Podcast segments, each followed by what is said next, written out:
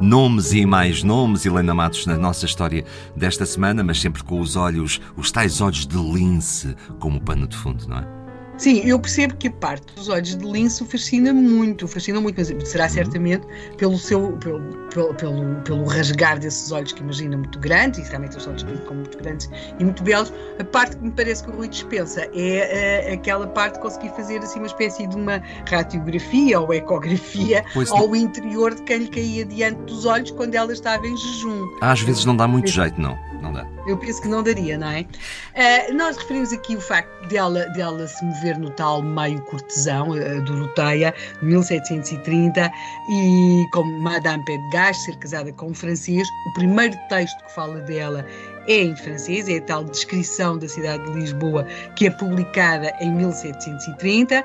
é dito não é, que aí existia em Lisboa uma mulher com os tais olhos muito belos e de lince e que são descritas algumas das capacidades que esses olhos tinham, nomeadamente da descoberta das nascentes de água, da profundidade em que elas se encontravam, a, a garantia de que as suas descobertas tinham sido sempre confirmadas com enorme precisão, eh,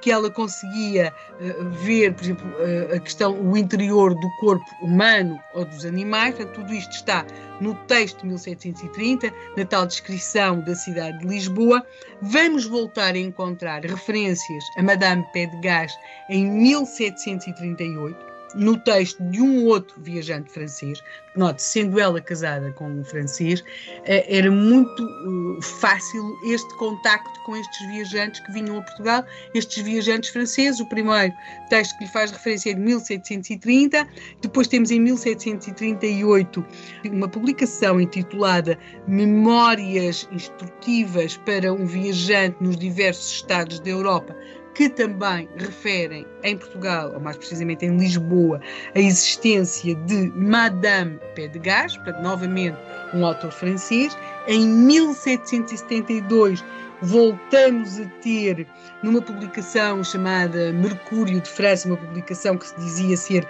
a favor de uma sociedade culta e letrada, eh, novamente uma referência a Madame Pedegás, portanto, esta, esta mulher com os tais olhos de lince. Este assunto uh, é curioso porque depois o autor aproveita até para fazer ligação com outras pessoas noutros países que tinham as mesmas capacidades.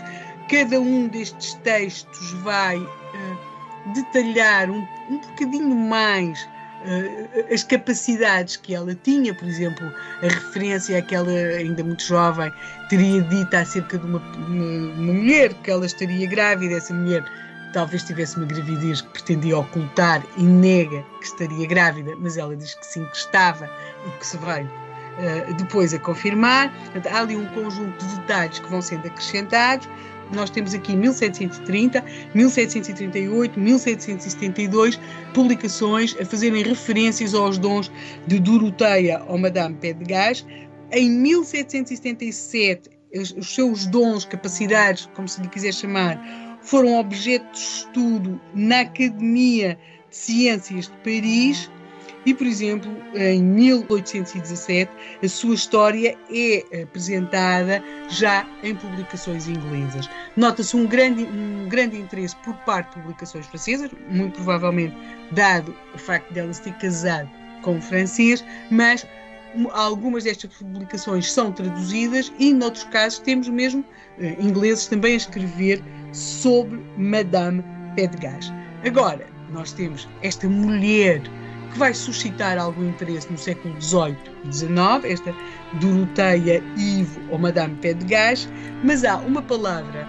uh, e, e, há uma pergunta que o Rui fez no princípio da semana, mas então Saramago inspirou-se uh, nesta mulher, como em Doroteia, para fazer a Belimunda, e quando estávamos aqui a falar porque é que Belimunda se chamou Belimunda e não uh, Mariana Amália, e referimos aqui o testemunho de Isabel da Nóbrega, que compartilhou muitos anos de vida com José Saramago e que sugeriu o nome Belimunda, há uma, uma palavrinha que Isabel da Nóbrega disse que explica um pouco onde e como é que José Saramago eh, encontrou esta inspiração, que é bibliotecas. E é para as bibliotecas que nós vamos amanhã. Vamos para os livros, em frente.